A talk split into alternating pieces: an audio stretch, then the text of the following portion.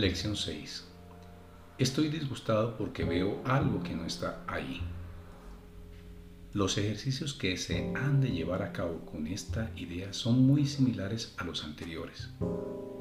Es necesario, una vez más, que para cualquier aplicación de la idea de hoy nombres muy concretamente la forma de disgusto de que se trata. Ira, miedo, preocupación, depresión, etc.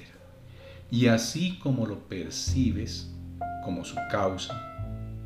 Por ejemplo, Estoy enfadado con porque veo algo que no está ahí. Estoy preocupado acerca de porque veo algo que no está ahí.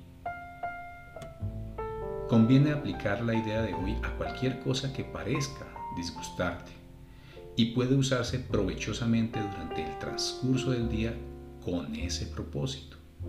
No obstante, las tres o cuatro sesiones de práctica que hoy se requieren deben ir precedidas, como en días pasados, por un minuto más o menos de búsqueda mental, seguido de la aplicación de la idea a cada pensamiento de disgusto descubierto en dicha búsqueda. Una vez más, si te resistes a aplicar a algunos de los pensamientos que te causan disgusto más que a otros, recuerda las dos advertencias mencionadas en la lección anterior.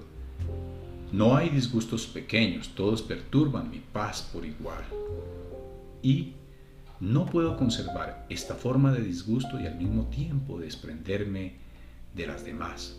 Para los efectos de estos ejercicios, pues las consideraré a todos como si fuesen iguales.